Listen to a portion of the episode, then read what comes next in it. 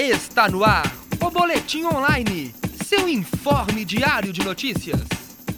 Boa tarde, 3 horas 29 minutos. Está começando o Boletim Online. Eu sou Paulo Souza e vamos às informações de hoje. A partir de hoje até o próximo domingo, dia 13 de outubro, a Fundação Municipal de Cultura, através do Cena Música, apresenta 16 espetáculos de dança, circo, música e teatro, com destaque para apresentações infantis em comemoração ao Dia das Crianças. As atrações vão acontecer em diversos centros culturais e praças em, di em diferentes bairros da capital. A programação completa do, do evento está disponível no site www.pbh.com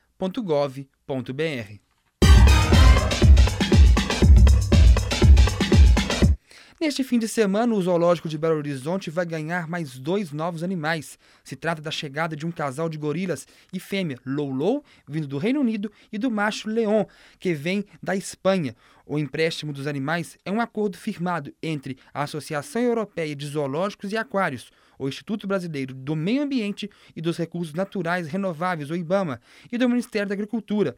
O casal de gorilas vão chegar à capital de Minas no próximo sábado e vão entrar entrar em um processo de adaptação no zoológico com monitoramento de veterinários para que o casal se acostume com seu novo lar.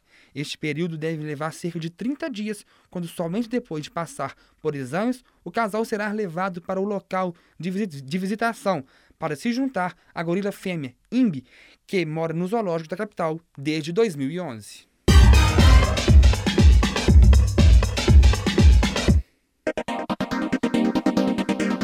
Você sabia?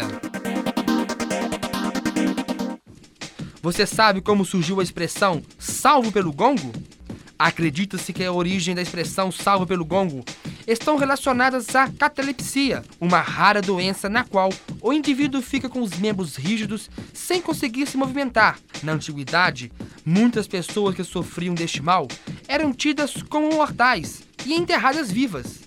Isso podia ser comprovado posteriormente pelos arranhões que eram encontrados do lado de dentro dos caixões. Foram os ingleses que criaram durante o século 17 um mecanismo que deu origem à expressão popular: amarrar uma corda ao braço do defunto e ligá-la a um sino de fora do túmulo. Assim, se o indivíduo tivesse sido enterrado equivocadamente, bastava tocar a sineta e ser salvo pelo gongo da mesma.